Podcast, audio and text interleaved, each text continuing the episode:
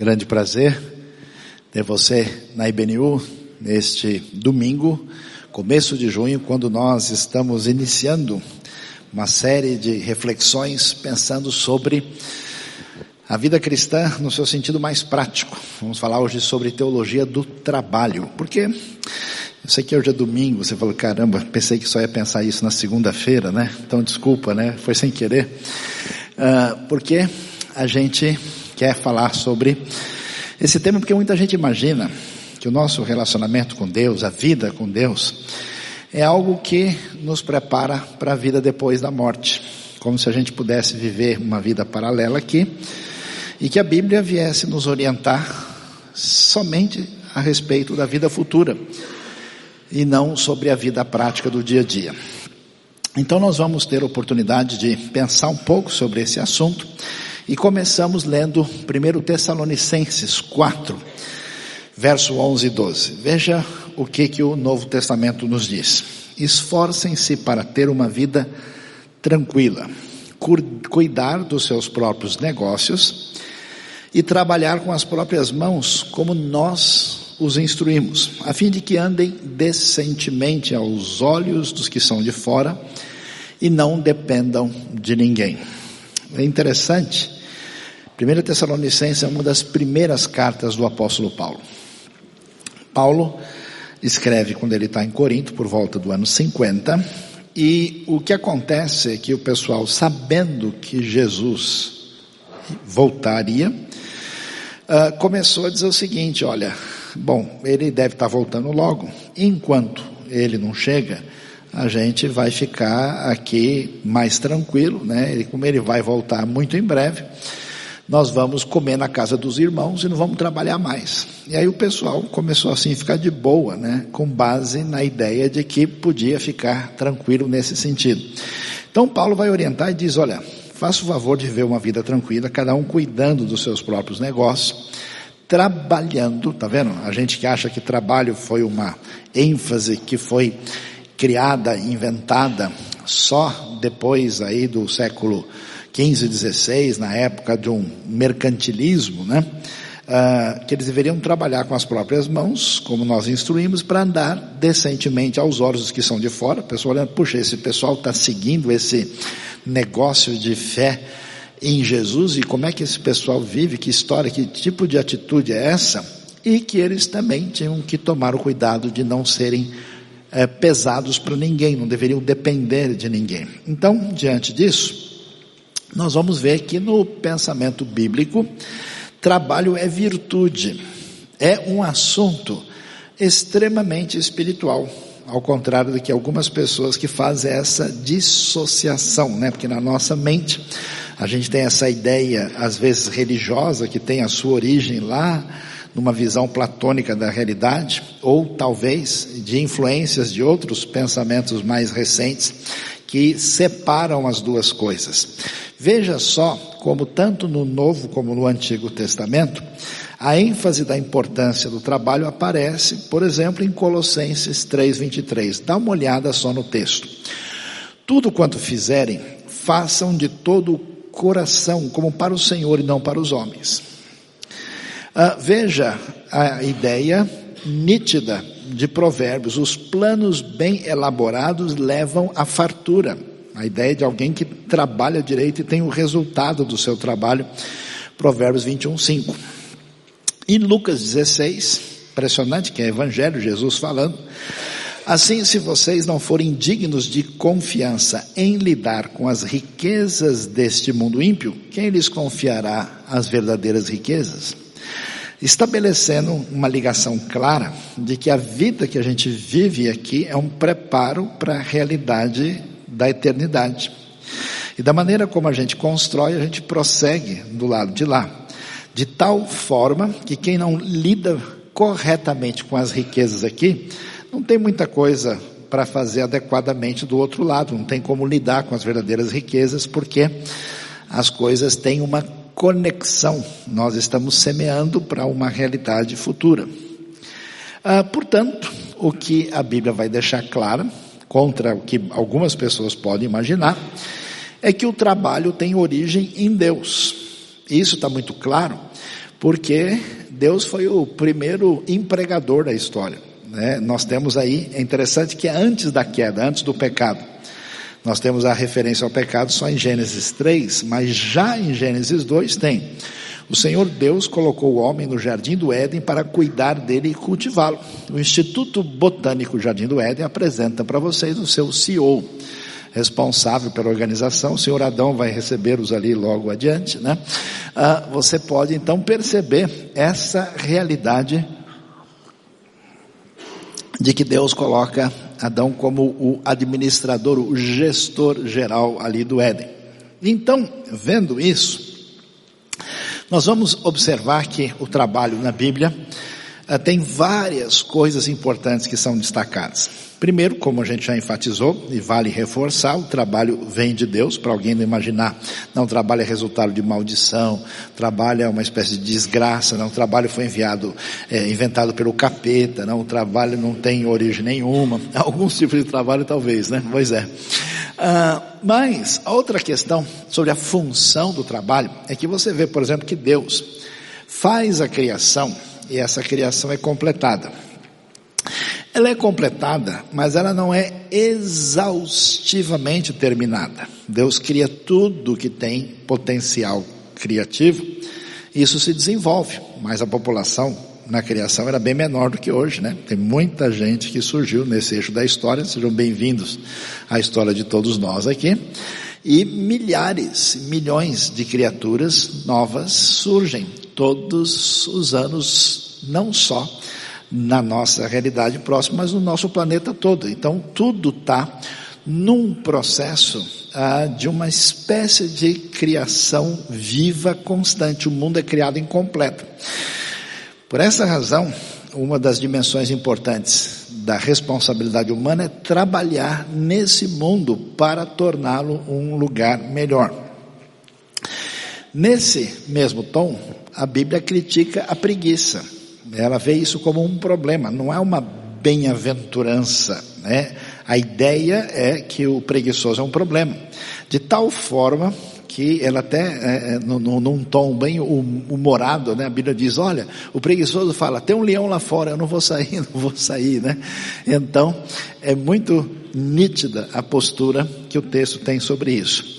E ela menciona o sucesso na carreira, contra as visões preconceituosas que se tem sobre o texto bíblico.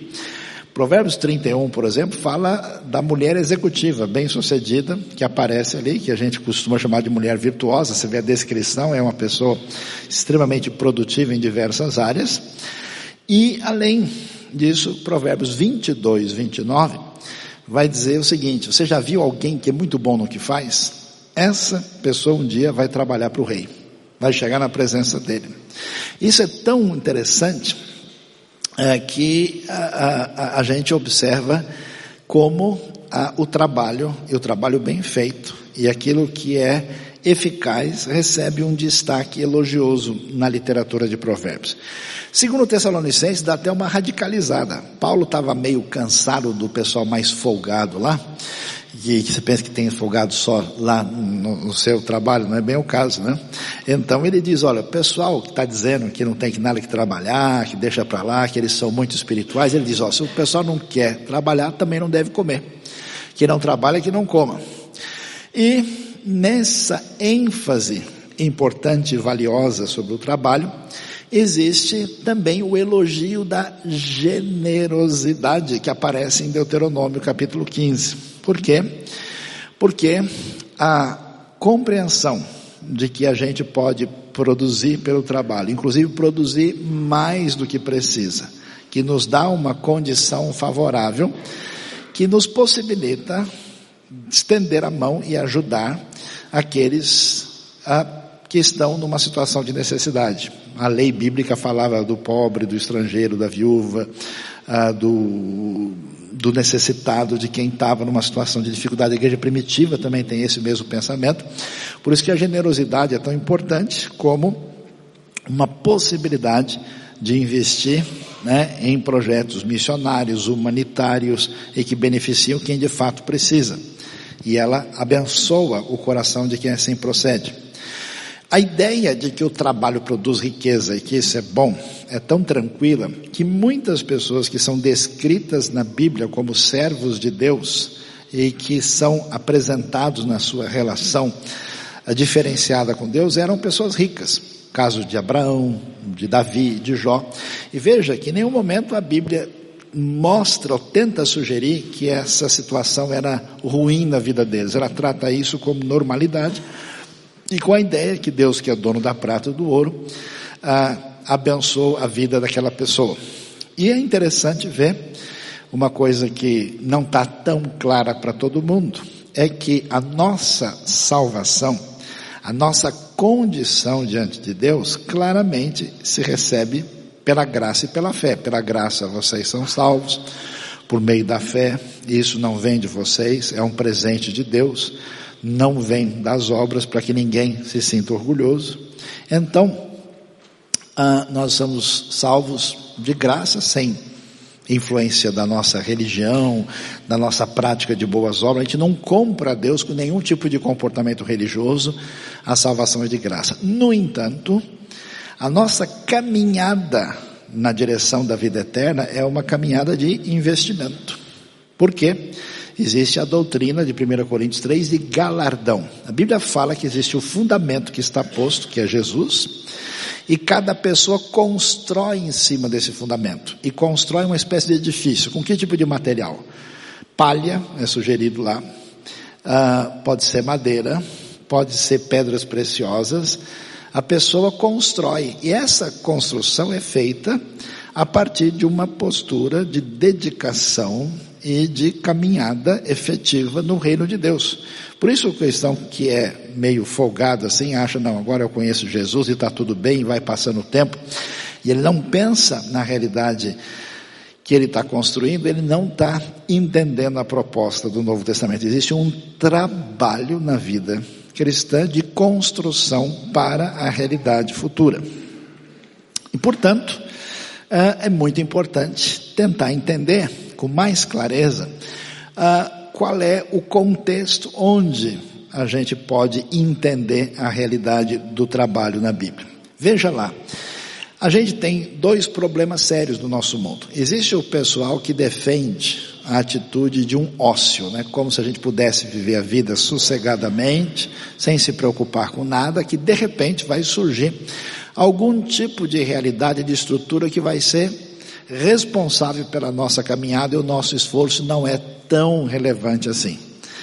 E do outro lado, existe aquele pessoal a, cujo lugar do trabalho ocupa um espaço tal que a gente vê a nossa sociedade com uma série de problemas, tem gente destruída, esgotada, existe o pessoal do ócio, existe o workaholics, né?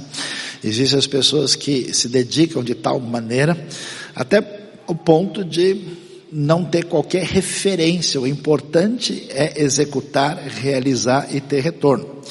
Veja que a Bíblia que valoriza a caminhada do trabalho sob Deus, ela define para a gente um ambiente onde esse trabalho deve se definir. E por isso ela tem a sua diretriz ética. Os dez mandamentos, por exemplo, têm seis mandamentos ligados ao relacionamento entre as pessoas. E esses mandamentos dizem o quê? Dois deles chamam a atenção: não furtarás e não cobiçarás nada, nem a casa do teu próximo, nem alguma coisa que lhe pertença. Êxodo 20, 15 e 17. Isso sugere que as pessoas vivem no mundo onde existe propriedade privada. Você vai cobiçar a casa de alguém se alguém não tem casa, ninguém tem casa nenhuma, a casa toda pertence ao rei, isso não é possível. Ah, então, nesse ambiente, a gente vê a legitimidade dessa situação e a diretriz ética dizendo: olha, você tem que tomar cuidado com ah, o caminho cobiçoso que o seu coração pode ter. E ao mesmo tempo, ela define, a gente está acostumado a pensar né, que a nossa sociedade mais civilizada teve principalmente influência de construção de uma democracia mais influenciada, por exemplo, ah, pela tradição dos filósofos gregos antigos. Mas na Bíblia, os limites do Estado são bem claros. Você vê, por exemplo, que o rei recebeu de Deus parâmetros até onde ele poderia ir.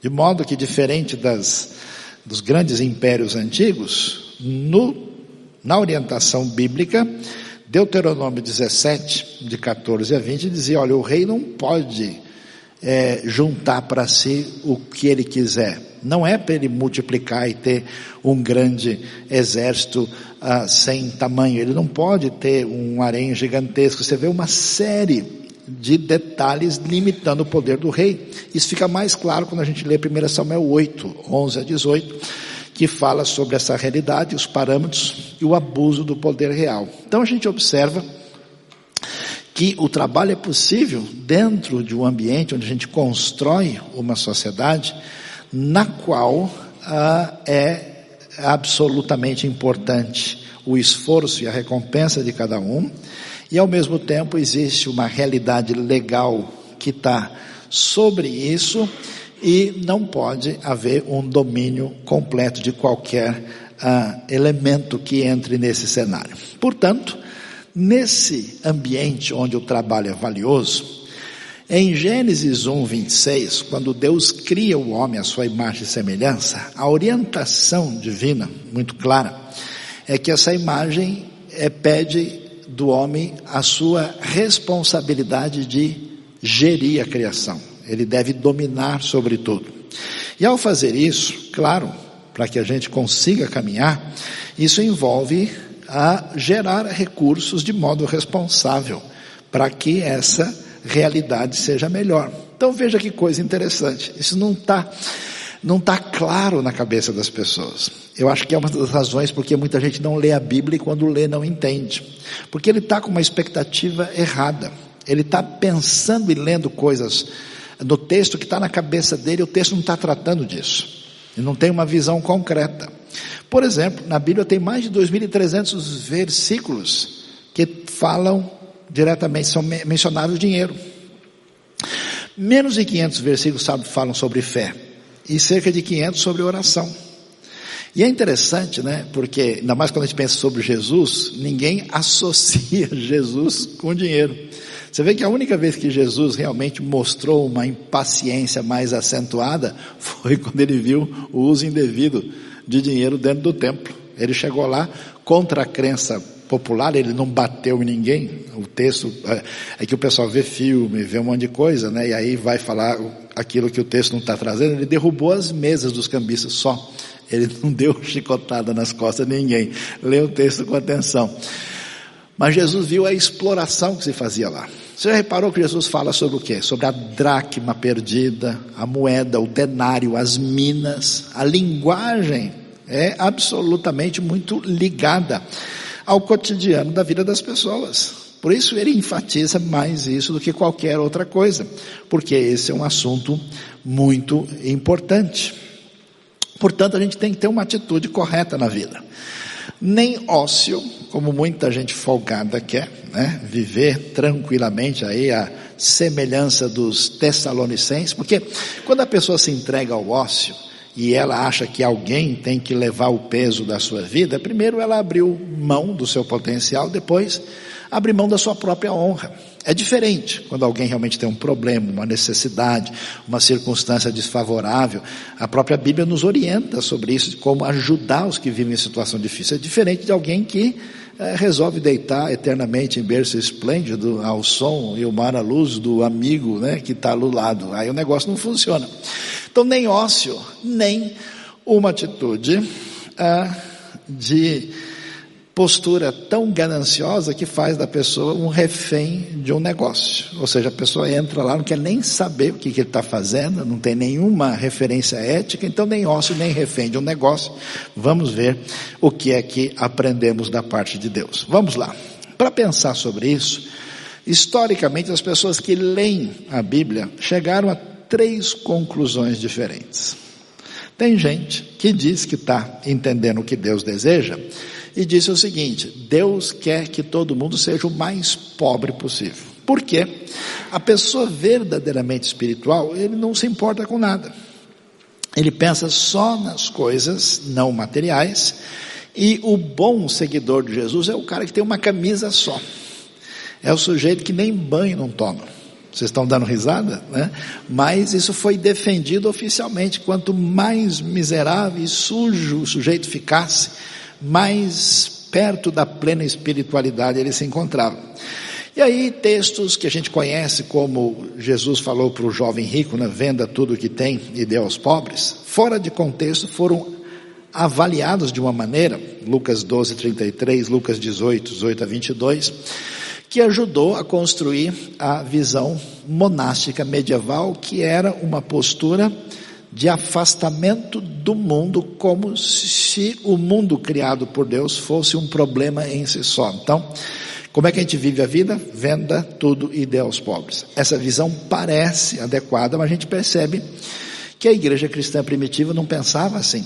1 Timóteo 6 está falando para os primeiros cristãos, diz, ó, diga para os ricos desse mundo que eles ajudem, vai. Se tinha rico desse mundo na igreja, quer dizer que a gente sabe que nem todo mundo vendeu tudo, né? O texto de Atos 2 fala de uma coisa muito positiva e boa, mas não era uma realidade que deveria ser realidade de todas as pessoas. Alguém pode até ser especialmente chamado por Deus para uma dedicação específica na sua vida e ter uma vida muito simples, mas isso não é algo mandatário para todos os discípulos de Jesus.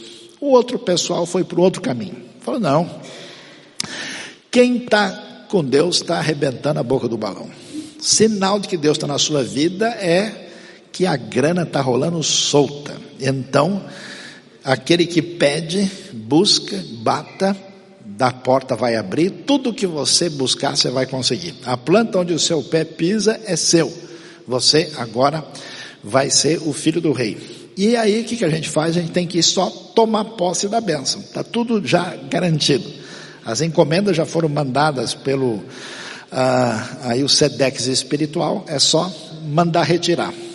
Nenhuma das ideias tem muito sentido quando analisadas de fato. A visão bíblica é uma visão de administração. Como assim? Essa visão é a visão que predominou e predomina na tradição judaica e protestante. Por isso que esses ambientes uh, têm marcado a história de maneira favorável em vários aspectos nesse assunto. E ela está fundamentada na parábola dos talentos e não tem a ideia nem de pobreza, nem de riqueza indiscriminada. A ideia fundamental por trás ali é de prestação de contas, que a gente vai entender com mais clareza na sequência. Vamos lá. Como é que essas perspectivas entendem a maneira de lidar com algumas coisas fundamentais da vida? Por exemplo, que atitude a gente deve ter com a pobreza? Por que, que alguém nasce pobre? Em alguns ambientes do mundo, isso é o karma dele. Isso é uma coisa, conta que ele está pagando da vida anterior. Na verdade, a gente é assim porque a gente nasceu assim e acabou. Então, a pobreza é vista dessa maneira e a preocupação última da pessoa, no máximo, é só o necessário do dia a dia. Imagina abrir uma poupança é uma falta de fé sem tamanho. Esse negócio de bolsa de valores, queima ela, Jesus. Destrói essa bolsa agora. Isso não pode ser. Onde já se viu, né? Atitude em relação à vida econômica de alienação completa e não há nenhuma preocupação ah, com essa realidade. Do outro lado, o pessoal que entrou no caminho da chamada teologia da prosperidade diz: não, não. A gente é dono do nosso destino. A gente é que determina tudo. O pessoal é tão impressionante que até eh, alguns declaram, determinam, já vi a gente até dando ordem para Deus. Oh Deus, o senhor, o senhor assinou o contrato e não leu? O senhor prometeu, agora acabou. Está aqui, ó. Eu vou determinar e vai acontecer, ponto final. É uma ideia, por definição, estranha demais. E a motivação dessas pessoas é apenas ser rico é apenas ganhar dinheiro, eles estão no centro. Então vejam que as duas ideias estão em lados opostos e elas se desviam de uma percepção adequada do ensinamento bíblico. No conceito de administração daquilo que Deus nos dá, nós devemos agir conforme Deus, com os princípios que Deus nos dá para melhorar. Você veja que a ideia, né, daquele que faz o bem corretamente chega na presença do rei, a advertência para que a pessoa seja sábia, ouça o conselho, prossiga no caminho, é a, em vista da pessoa tá melhor. E o foco em si não é ter dinheiro ou falta dele. mas ter princípios de vida adequados. Por isso que o foco está na sabedoria. Inclusive, isso é tão importante que você vê pessoas, por exemplo, passando por um momento de dificuldade na, na vida, a pessoa não sabe lidar com isso. Ele não tem princípios de diretriz de vida que o ajudam a enfrentar as dificuldades. E tem gente que quando fica bem de vida, por alguma razão, recebe uma herança ou acaba, a pessoa só faz bobagem, porque o fato de ter o dinheiro ou de passar por um momento de dificuldade não vai garantir necessariamente a postura correta. Portanto, a, o objetivo é sabedoria e o enfoque é de fidelidade, no sentido de dar atenção ao que Deus nos diz e de lidar com isso é, em conformidade com aquele que de fato é dono da prata e do ouro. Olha só como é que as coisas são vistas. Então, quando se pensa em prosperidade, em desenvolver a nossa caminhada como resultado do nosso trabalho e esforço, quem defende a teologia da pobreza vai dizer o que? Não, de jeito nenhum. É a negação do material, o desprezo dos bens, e os bens, na verdade, são maldição. Quanto mais coisa chegar na sua mão, mais o capiroto está chegando perto de você. A coisa né, fica bem complicada, não é coisa boa. A visão da prosperidade é a ideia de que a prosperidade é a recompensa do justo. Ou seja, se você está prosperando, a sua vida está certa. E se você está fazendo a coisa certa, você nunca vai passar por nenhum problema, a prosperidade vem automática. Não é assim que as coisas acontecem. Por quê? A visão de quem pensa assim é que a prosperidade é um direito. Inclusive vejo pessoas assim batendo o pé e fazendo certas coisas que você não encontra em nenhum lugar no Novo Testamento, mas com a ideia é, de que se trata de um direito que vai ser exigido. Você nem tem mais uma oração, tem nem pedido. Você só faz assim uma espécie de carimbo de documento pré-definido, né, que você vira o chefe. Quando a gente pensa na perspectiva bíblica, os bens, olha só, são confiados a nós de modo variável. A Bíblia nunca se incomodou que as pessoas sejam diferentes. Faz parte da diversidade que Deus cria nesse mundo. E não é verdade que é mais abençoado quem tem mais dinheiro ou quem tem menos dinheiro. Não, o critério não é esse, mas como é que a pessoa lida com aquilo que Deus permite que chegue à sua vida, ou que ele desenvolveu. Então, os bens são variáveis, isso não é nenhum problema. E os bens que eu tenho na minha mão, que na verdade pertencem a Deus, é um privilégio ser encarregado da parte de Deus para lidar com isso, porque na verdade, falando a frase popular mais conhecida, a gente não é dono nem do nosso nariz. A gente tem um tempo limitado de vida na terra. Você não tem os bens. Inclusive tem gente que os bens tem a pessoa e domina a pessoa por completo. Você administra durante um certo tempo. A gente que entra em crise total, chegando perto do fim da vida, descobre que juntou um monte de coisa, agora não sabe nem o que fazer. Como é que lida com isso? Esses bens estão aí temporariamente, talvez 30, 40, 50, 60 anos na nossa mão, depois não estarão mais. Então é um privilégio ter a responsabilidade de lidar com eles. Então, como é que se pensa sobre a vida? O que, que é necessário? Quem tem a cabeça da pobreza ele tem uma vida sem cuidado. Ah, eu não quero nem saber.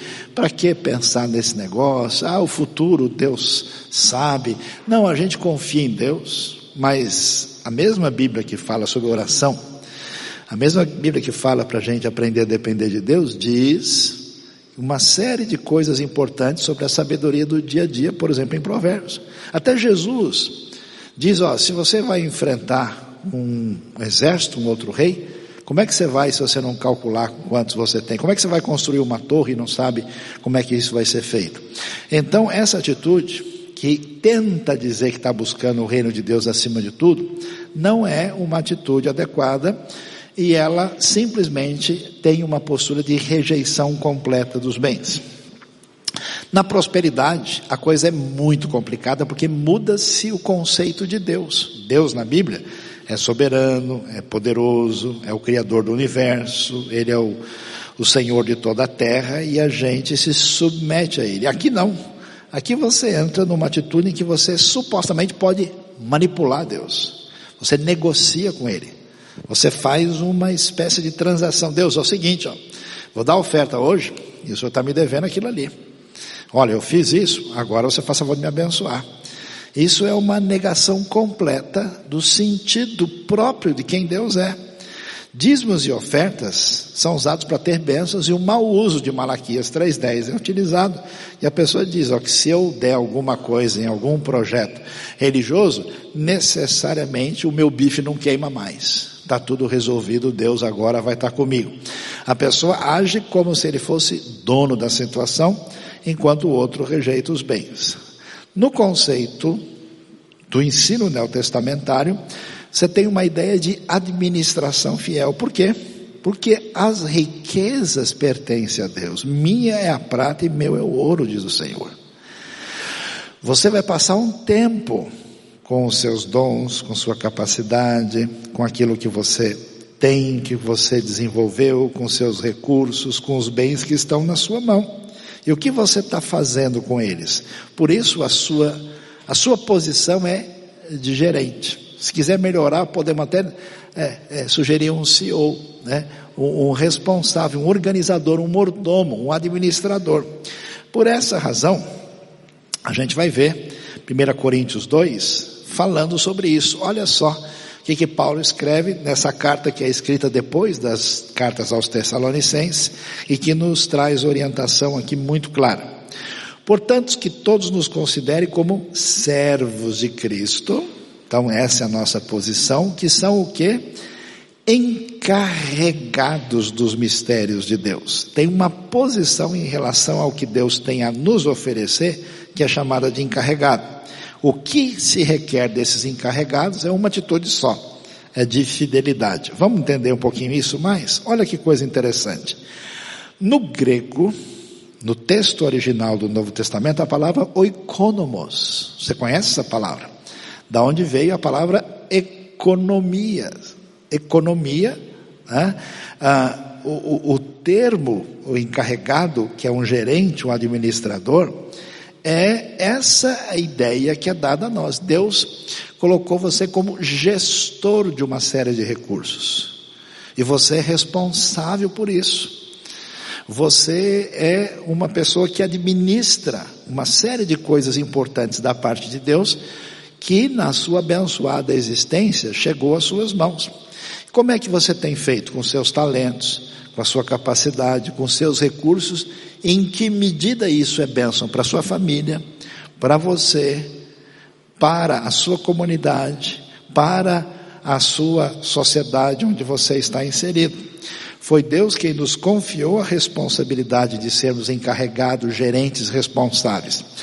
Essa função é tão valiosa que o Salmo 8, por exemplo, que é um comentário de Gênesis 1, falando sobre a teologia da criação, o lugar do ser humano nesse projeto de Deus, olha o que diz sobre ele: Tu o fizeste dominar sobre a obra das tuas mãos, sobre os teus pés tudo puseste.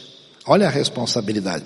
Por que, que isso é tão importante? Porque para ter uma sociedade melhor, construir esse mundo melhor enquanto o reino não chega na plenitude na vinda de Cristo, se pessoas de bem que estão sob a orientação de Deus se desenvolverem e tiverem em lugares, em posições onde possam fazer diferença beneficamente, nós temos a possibilidade de abençoar a vida de muitas pessoas. Portanto, que tipo de enfoque a gente precisa ter? Tem, de novo, as três opções. Quem pegou a ideia errada, não bíblica, da teologia da pobreza, imagina que poupar para o futuro não é visto como uma coisa espiritual. Nem penso nisso, não sei o que vai acontecer, seja o que Deus quiser. Ou será que não é, seja o que a minha pouca responsabilidade está ah, pensando? Para essas pessoas, progredir financeiramente não é tema espiritual, então não importa. Ele não entende como o seu desenvolvimento e progresso pode e deve ser canal de bênção não só para a sua vida, como para a vida de outras pessoas.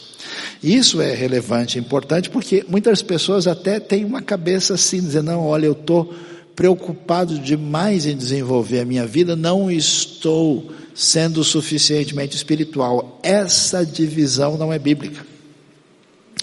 É diferente, se alguém tem uma missão específica na sua vida, ele deve se dedicar a ela por causa daquela missão.